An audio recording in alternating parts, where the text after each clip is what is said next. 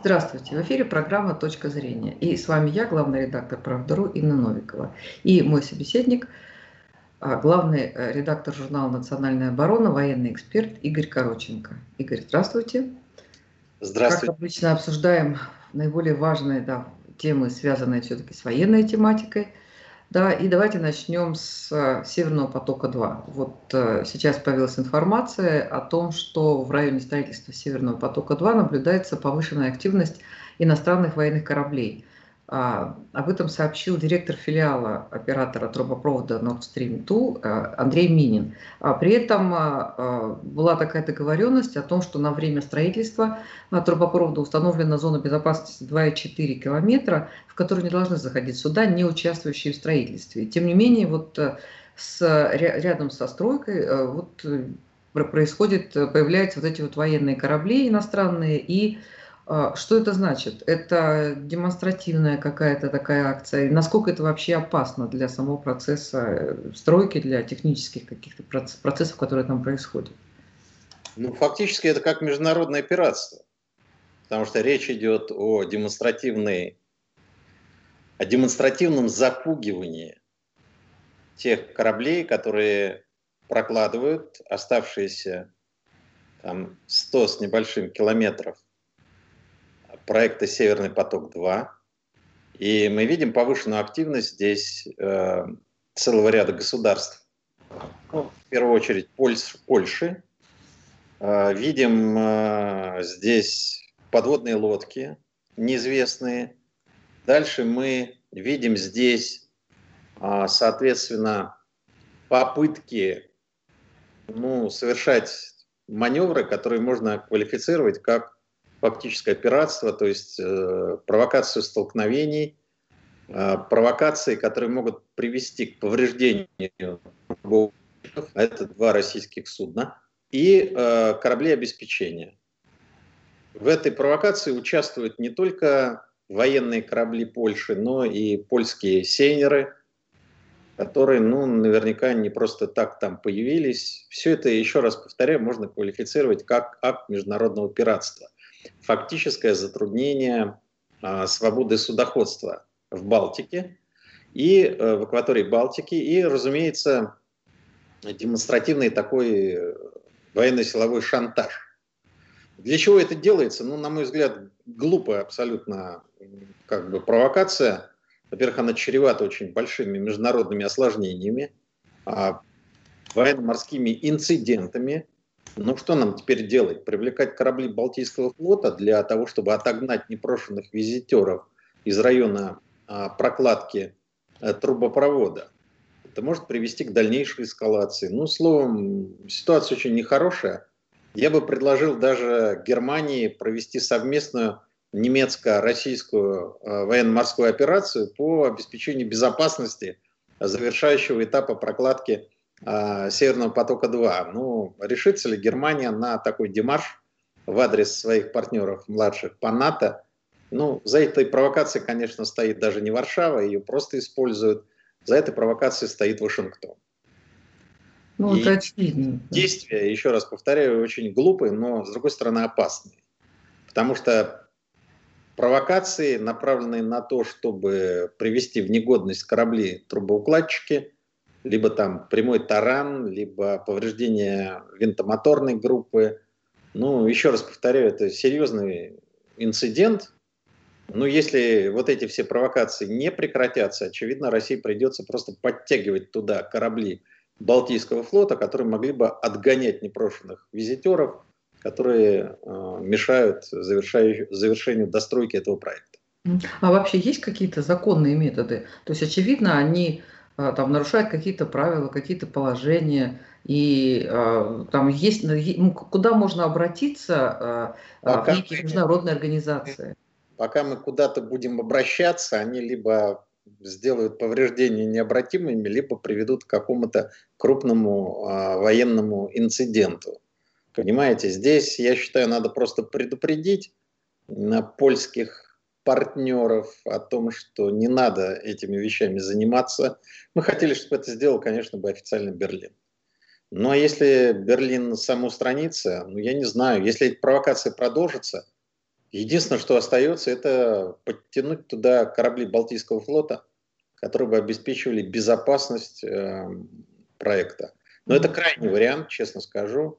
Но он тоже не исключен, хотя и нежелателен, конечно. Ну, я все-таки, может быть, с какими-то странными вопросами, но все равно есть пираты, есть какие-то порядки а, на воде, есть законы для того, там, как ведут себя корабли, как ведут себя там большие корабли, малые, военные, гражданские суда. Да, Очевидно, есть какие-то международные организации, которые... Корабль говорит, что у него заклинило руль, и поэтому он там чуть ли не столкнулся а, с нашим трубоукладчиком. Я в это верю с трудом. Потом подводные лодки всплывают там в непосредственной близости. Для чего это делается? Это же может привести просто к повреждению и трубопровода, и судна трубоукладчика.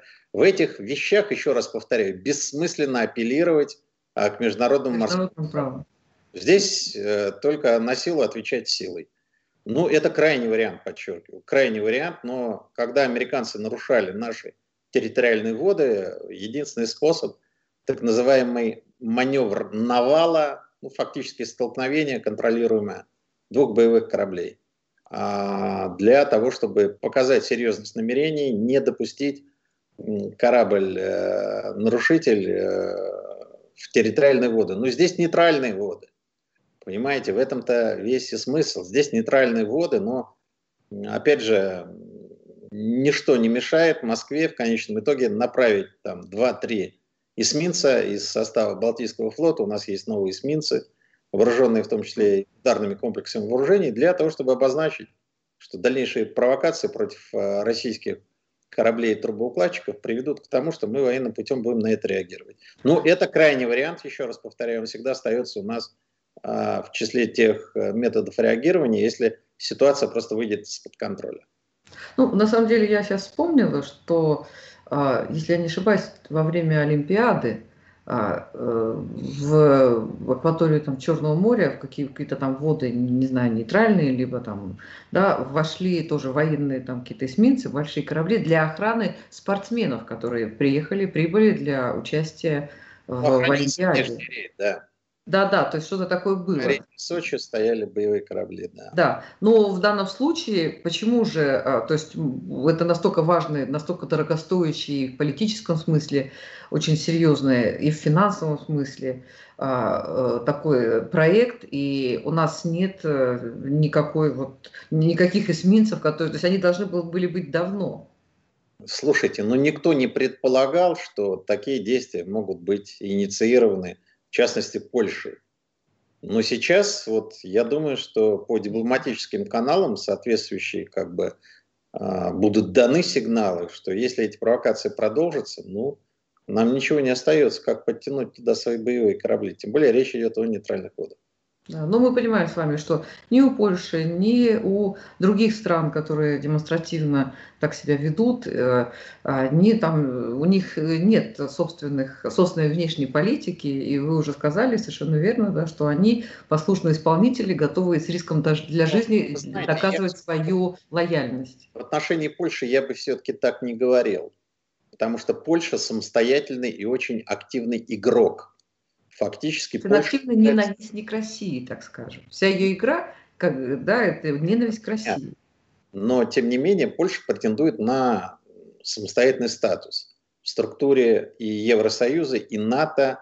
И Польша хочет обозначить себя как некую альтернативу Германии и Франции, как традиционных партнеров США в Европе. В данном случае, э, в том числе, здесь есть и личные амбиции польской политической элиты – которая действительно относится к России крайне русофобско, а, приглашает американцев а, к размещению баз, оружия, в том числе и ядерного, на своей территории. Но Польша здесь играет, я бы сказал, свою самостоятельную геополитическую игру, антироссийскую, безусловно. И сегодняшняя Польша по э, набору методов антироссийских действий, она напоминает Польшу Пилсудского а, времен 30-х годов. То есть фактически повторение сценария, когда Польша превращается в антироссийский тогда кордон, а сегодня в тогда в антисоветский кордон, а сейчас в антироссийский кордон. Но подчеркиваю при том, что не надо думать, что вот э, там США всем рулят. Польша сама достаточно активно показывает зубы России, и в этом плане мы можем сказать, что часть той политики, которая реализуется, Варшава реализует самостоятельно, ну, естественно, учитывая интересы и старших партнеров в Вашингтоне. Да, ну, очень э, волнительная ситуация э, на э, юго-востоке Украины. И э, мы уже говорили с вами даже неоднократно о том, что, э, ну, в общем, не хотелось бы, чтобы сбылись самые печальные прогнозы. Я вот здесь увидела такой комментарий о том, что ну, политический эксперт из Киева Андрей Золотарев считает, что Украина начнет нападение на народные республики Донбасс уже в апреле, как только позволит погода, как только а, закончится а, период распутицы, поскольку понимаем, какие там дороги, да, и а, к этому Киев активно подталкивают кураторы США, вот новая команда, пришедшая, э, пришедшая к власти, ну, Зеленский делает какие-то там совершенно немыслимые заявления, даже, в общем, для него очень странные. Да, при этом э, Золотарев э, полагает, что последует военная неудача, и она приведет Украину на грань катастрофы политической. Вот. Как вы видите, вот действительно война близко, и все, все это, в общем, все, все такие самые мрачные прогнозы могут сбыться. Целый ряд разведывательных признаков указывает на то, что Украина готовит операцию вторжения на территорию ДНР и ЛНР. И реальность такого сценария я бы оценил как крайне высокую. В этих условиях Россия вынуждена реагировать. Каким путем? Мы видим сегодня усиление группировки сил и средств вооруженных сил нашей страны на границе с Украиной. Сценарий может быть только один. А, важно понимать, что на территории Донбасса значительное количество людей, которые получили российские паспорта. Это означает, что в случае операции вторжения Украины, когда речь пойдет о зачистке э, Донбасса, о городских боях, о том, что в зоне риска оказывается огромное количество гражданского населения – мы вынуждены думать о том, как спасать жизни своих соотечественников. В данном случае граждан Российской Федерации, ну это жители ЛНР и ДНР, которые получили российские паспорта. Здесь есть только один сценарий. Проведение операции по принуждению Украины к миру. Это не война в чистом виде. Это означает, что мы в ответ на военное вторжение Украины объявляем бесполетную зону над всем востоком Украины. Любая украинская воздушная цель будет рассчитываться как легитимная цель. Речь идет, разумеется, о военных объектах.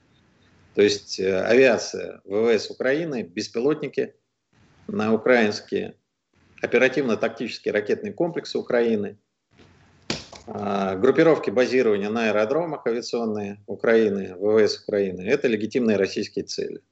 В случае, если Украина продолжает э, операцию по зачистке Донбасса.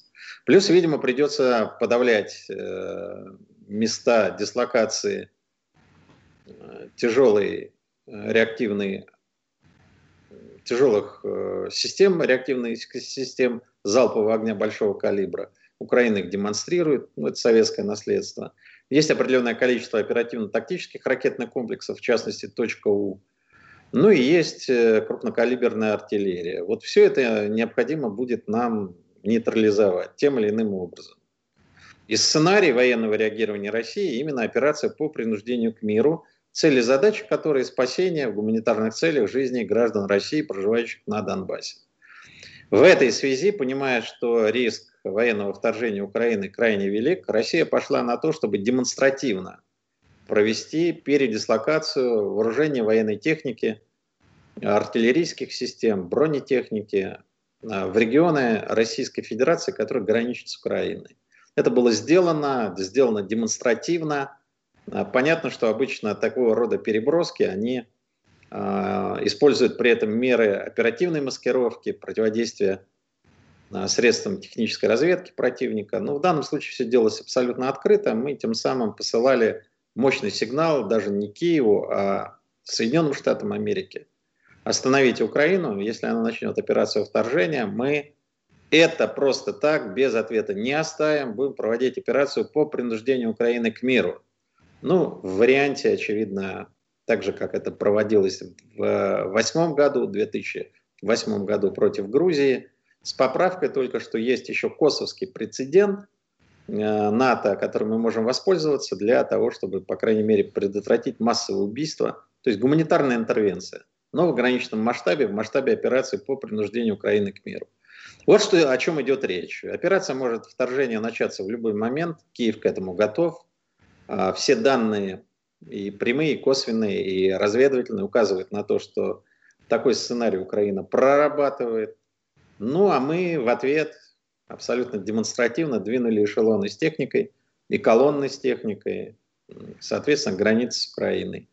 Ну, имеем на это право, мы проводим учения, у нас войска и Западного военного округа, и Южного военного округа по планам боевой подготовки, собственно, проводят определенные мероприятия.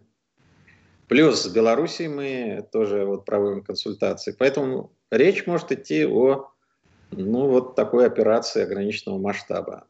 Конечно, надо анализировать возможные политические, военные последствия. Но чтобы американцам дать понять, что не суйтесь сюда, иначе э, дело может дойти до непоправимых сценариев. У нас была проведена несколько дней назад операция в Арктике, когда три российских подводных ракетоносца, каждый из которых несет межконтинентальные баллистические ракеты, осуществили синхронное, э, собственно, мероприятие, пробив лед и э, всплыв э, в регионе Северного Ледовитого океана, мы продемонстрировали, что в любой момент, абсолютно внезапно, мы можем осуществить вот такой маневр, ну а каждая подводная лодка, ну, по крайней мере, современного класса, типа Борей, несет на своих ракетах, несет э, суммарно 96 ядерных боевых блоков. То есть один залп, 96 пораженных целей э, в результате воздействия ядерного взрыва. А это очень серьезно. Вот умножьте 96 на 3, почти 300 ядерных зарядов в суммарном залпе. Для тех же самых Соединенных Штатов Америки это будет не просто означать катастрофу. Там образуется пролив имени товарища Сталина между Тихим и Атлантическим океаном. Мы продемонстрировали сознательно наши возможности, показав американцам, что не рассчитывайте, что Россия будет умываться и смотреть, как э, будут убивать русских граждан России на Донбассе. Мы готовы к ответным действиям, и мы готовы к самым крайним сценариям. А, разумеется, никто не хочет войны с Украиной, никто не хочет, тем более, ядерной войны с США. Но это тоже красные линии, которые мы показали, переход через который автоматически приведет в действие план операции по принуждению Украины к миру. Мы сделали все, чтобы продемонстрировать серьезность наших намерений. Удержит ли это Украину от крайних шагов? Мне хотелось бы думать, что да. Повлияет ли это на Соединенные Штаты Америки, чтобы они, а, во всяком случае, не подстрекали Украину к этой операции? Мне кажется, да. И американцы должны учитывать самое главное. Если они думают, что они будут воевать с нами в Европе, в том числе и в ограниченную войну ядерную в Европе, это не так. В свое время Путин четко сказал, что при необходимости атаки против России мы будем поражать в том числе и Центр управления принятия решений. А, ну, речь достаточно прозрачный намек, что нашими легитимными целями в этом случае будут объекты на территории Соединенных Штатов Америки. Силы, средства и решимость у нас для этого есть.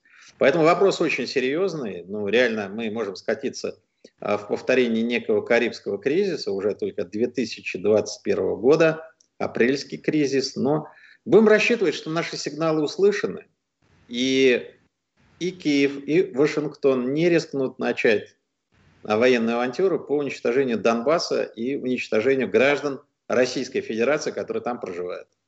Ну, Киев на самом деле, опять же, я повторяюсь, наверное, не является самостоятельным э, игроком. Знаете, с одной стороны, не является, с другой стороны, понимаете, отмашкой может быть просто молчаливая кивок либо одобрение США, а не ну, прямой приказ. Вот да. э, пусть Зеленский помнит Саакашвили. Зеленский говорит такие вещи, э, как, ну, я не знаю, как будто он с ума сошел. Он, э, а, то ли он там просто глубоко отравлен а, вот да. этим ядом. Ему вкололи какую-то огромную вакцину просто а, ненависти к России, и он тоже, я не знаю, что-то с ними там происходит. Просто. Короче, я скажу, может быть, грубо, если Украина вторгнется а, на территорию Донбасса, будем мочить. Будем мочить. Вот и все. Кому надо, тот в Киеве услышит. Кто не услышал, значит, сунутся, будем мочить. Потому что выражать уже озабоченность, очевидно, никто не будет. Путин четко сказал, если Украина развернет военную операцию против Донбасса, это обернется серьезными последствиями для он украинской... все говорил, он это говорил все и о том, что мы будем э, да, поражать э, цели там, центров принятия решений. Это все было сказано, американцы, для них это не новость. Я хотела сказать, что они все это знают. Тем не менее, они э, все равно все это делают. Тут еще, Тем конечно, не менее, можно... А, второе лицо военной иерархии Пентагона срочно запросил разговор с, с начальником российского генштаба, и они там о чем-то поговорили, буквально вчера.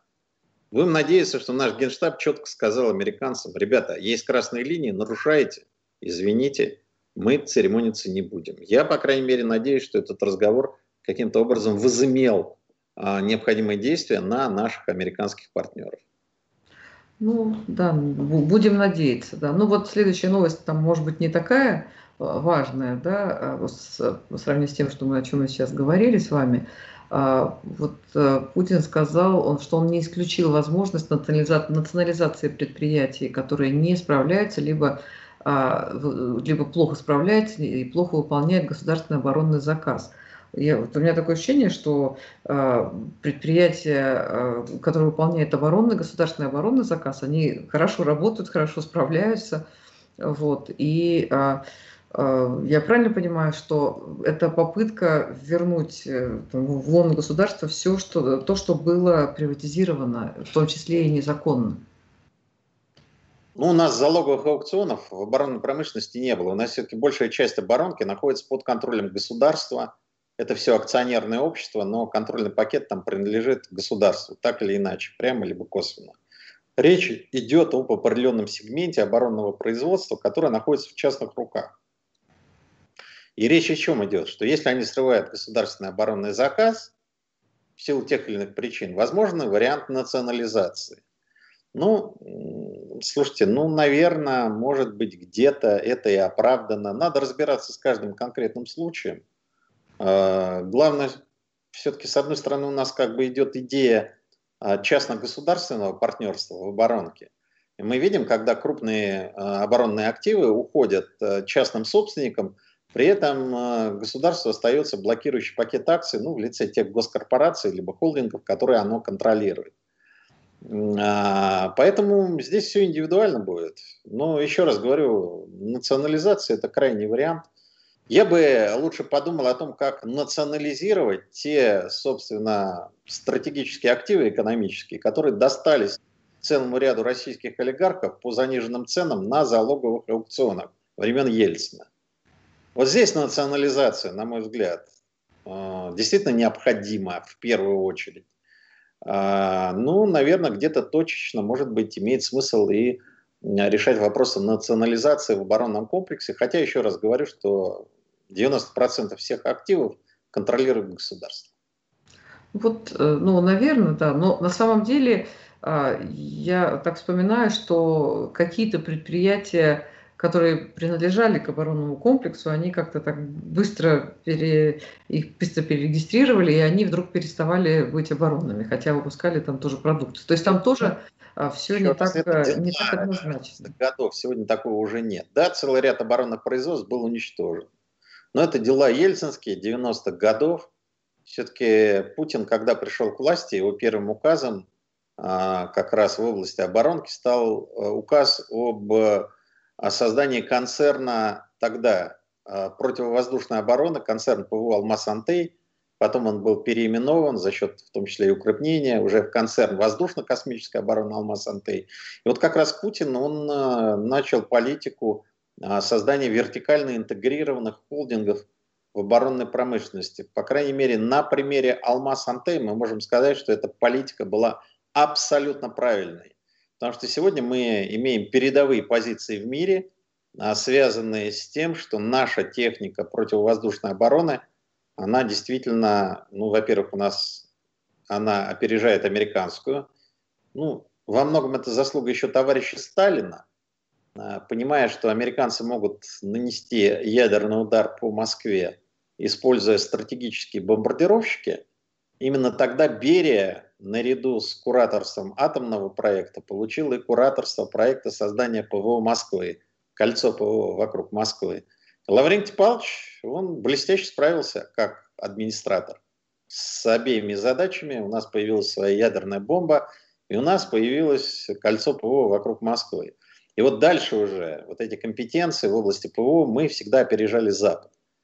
Вьетнам – единственная страна, которая выиграла войну против США за счет того, что за счет советских, современных на тот момент комплексов С-75, там были и вьетнамские, и советские зенитчики, мы завалили огромное количество американских боевых самолетов, они просто а, уже исчерпали свой ресурс ведения войны именно с воздуха. Потери были такие, что общественное мнение уже не выдерживало цифр потери, американцы просто убрались из Вьетнама.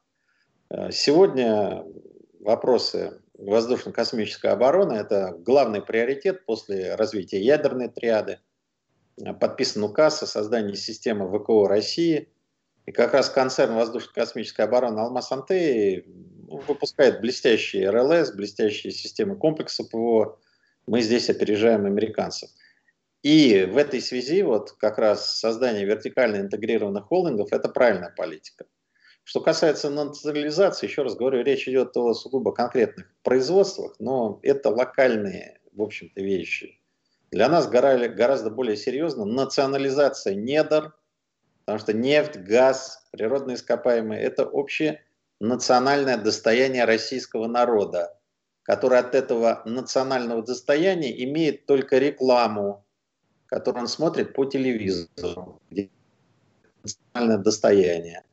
Вот все, что он имеет. Я все-таки считаю, что здесь для нас, опять же, я люблю примеры приводить скандинавских стран, ну или там близких стран. Ну, давайте такой же пример возьмем, как Норвегия. Экспорт газа, нефти идет э, в интересах всего населения. Я думаю, что и нам надо проводить такую же политику. Нежирные коты в виде топ-менеджмента должны распоряжаться сливками, которые они снимают за счет эксплуатации российских недр и ресурсов. А все-таки это общенародное достояние, следовательно, ну я не знаю, а, по крайней мере, давайте профинансируем хотя бы фонды для оказания помощи детям, которым требуются сложные высокотехнологичные операции, которые стоят несколько миллионов долларов – и на которые нам предлагают скидываться за счет СМС. Вот вы знаете, пусть лучше скинутся на эти цели наши нефтяные и газовые гиганты. Урежут зарплату своих топ-менеджеров, урежут премии. В конце концов, пусть из своей чистой прибыли создадут фонд помощи тяжелобольным детям России, которым требуются высокотехнологичные сложные операции – и тогда у нас эта проблема будет решена без всяких смс.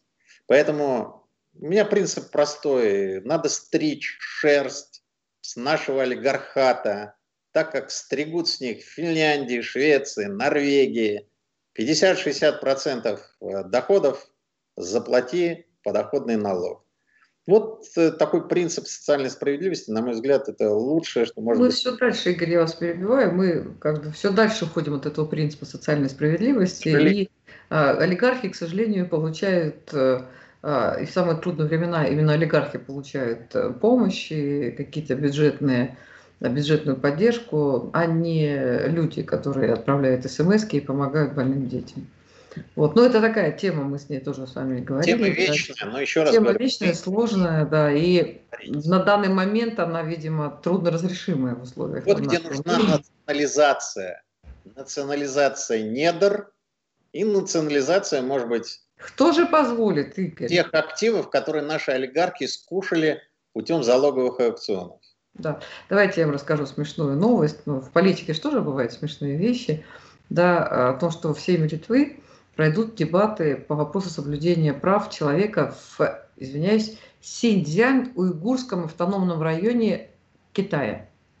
Вот, то есть вот э, Литва озабочена вот именно данным районом, Синьцзян-Уйгурским э, Китая. Да, при этом э, э, нарушение, соблюдение прав человека в самой Литве в отношении, ну, прежде всего, русскоязычного населения, и в том числе и граждан России, оно там просто мы, мы мало знаем о том, что там происходит. И то, что мы знаем, это ужасно. То же самое можно сказать и, и о Латвии, где 40% процентов не граждан, и э, Эстония, да, и, в общем, но при этом мы как-то мы не, не активно реагируем на вот эти все вещи.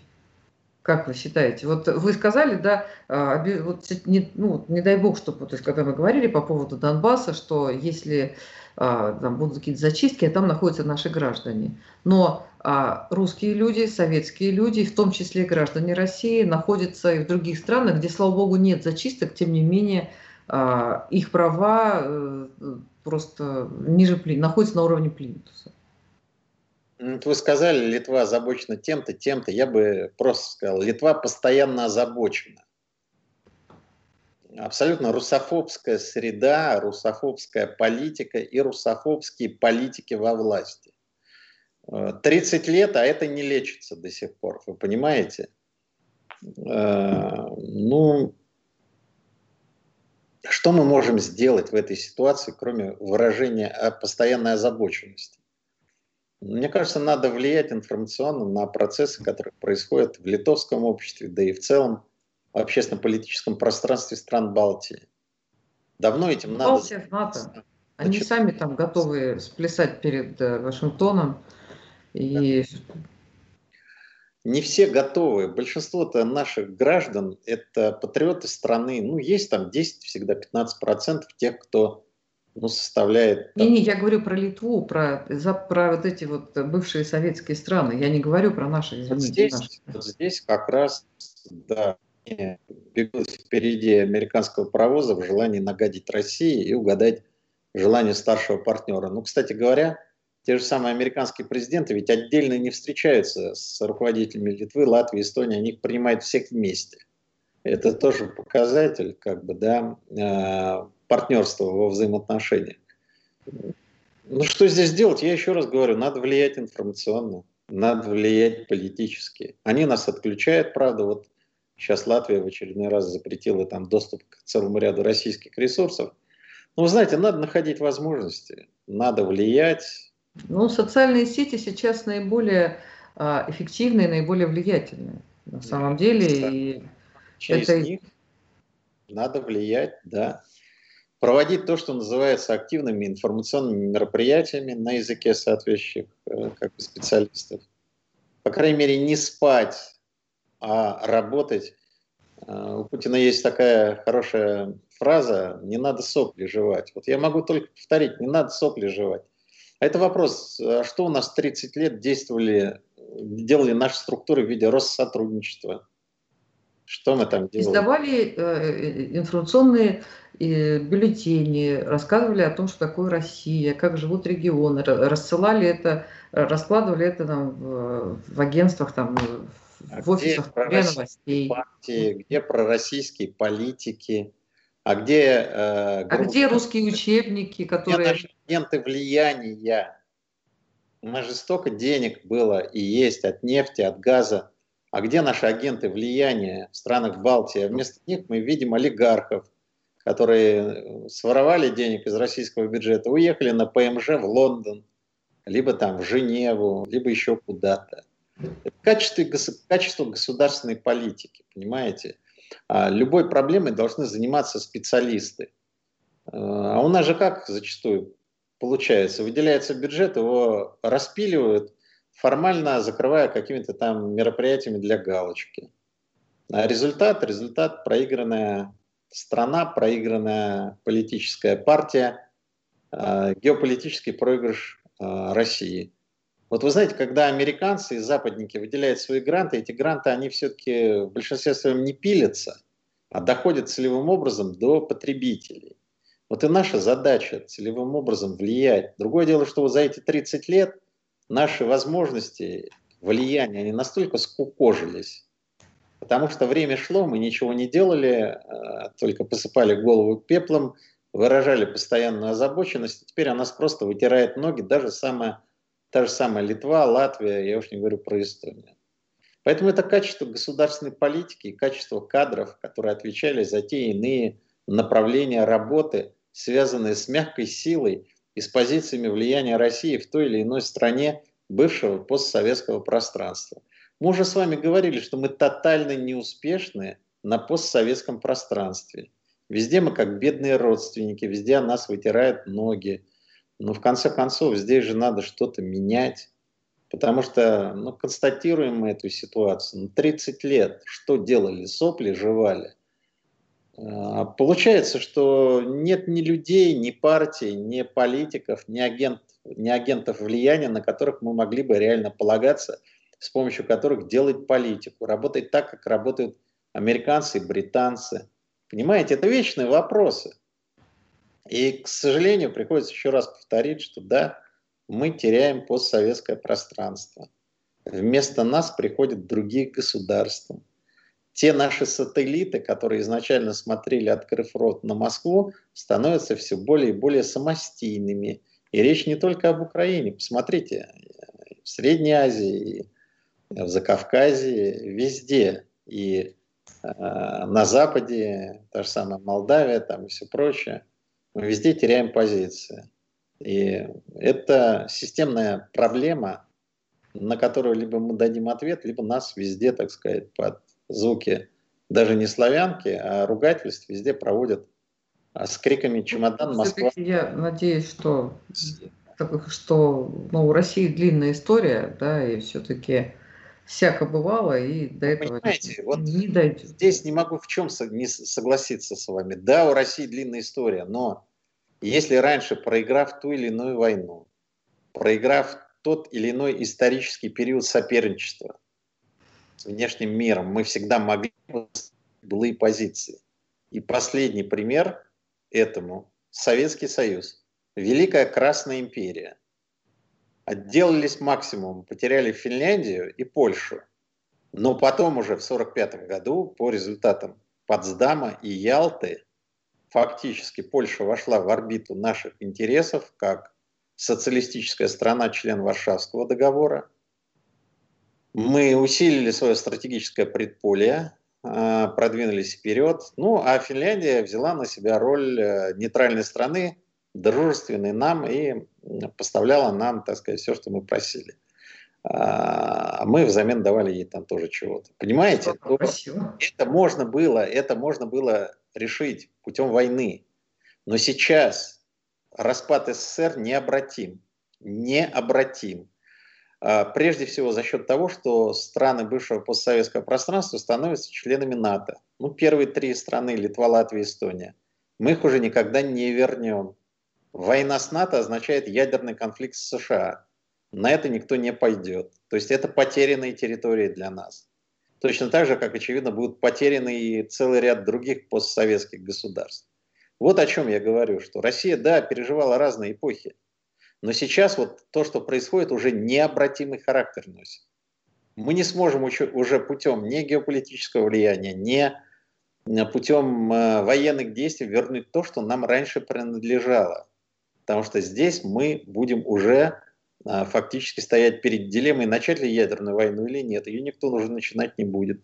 Поэтому в новых условиях то, что потеряно, уже может быть потеряно навсегда. И в этом трагизм ситуации. Ну, может быть, я не, не так пессимистично смотрю, как это есть такая фраза «никогда не говори никогда». Поэтому... Я в данном случае говорю, может быть, намеренно сгущая краски только с одной целью, что надо действовать. Ну, надо действовать, создавать структуры, инфраструктуру влияния на постсоветском пространстве. Мы же все время как бы опаздываем, опаздываем. Вот финансировали этого Януковича, финансировали других там этих президентов Украины за счет различного рода сделок с газом. кормили там целый ряд людей, которые нам обещали, что они приведут лояльные на Украине политические силы к власти. А ведь на десятую часть этих денег мы могли бы создать русскую партию Украины. Мы могли бы скупить все крупные украинские информационные каналы и холдинги. И через информационную политику влиять уже на дальнейшее развитие ситуации на Украине. И через тех политиков прорусской партии. А у нас же политика была точно такая же, что ой, давайте там с Януковичем, ой, давайте с Александром Григорьевичем Лукашенко выстроим отношения. Надо было создавать позиции влияния, как это делали американцы и англичане. Вот куда деньги были потрачены, и потрачены эффективно. А у нас был посол Черномырдин, потом Зурабов, которые доказали свой полный проф непрофессионализм. Зачем надо было Черномырдина туда назначать? Синекуру хотелось ему создать. Дали какое-то корное место где-то там в Госпроме в роли такого советника с хорошим окладом. Понимаете, на постсоветском пространстве должны работать послы, которые будут работать так, как работают англичан, англичане и американцы, активно, наступательно. У нас был только один такой посол, Бабич, в Минске. Чем это все кончилось, помним. Его оттуда выперли, к сожалению. Мы пошли на поводу Александра Григорьевича Лукашенко.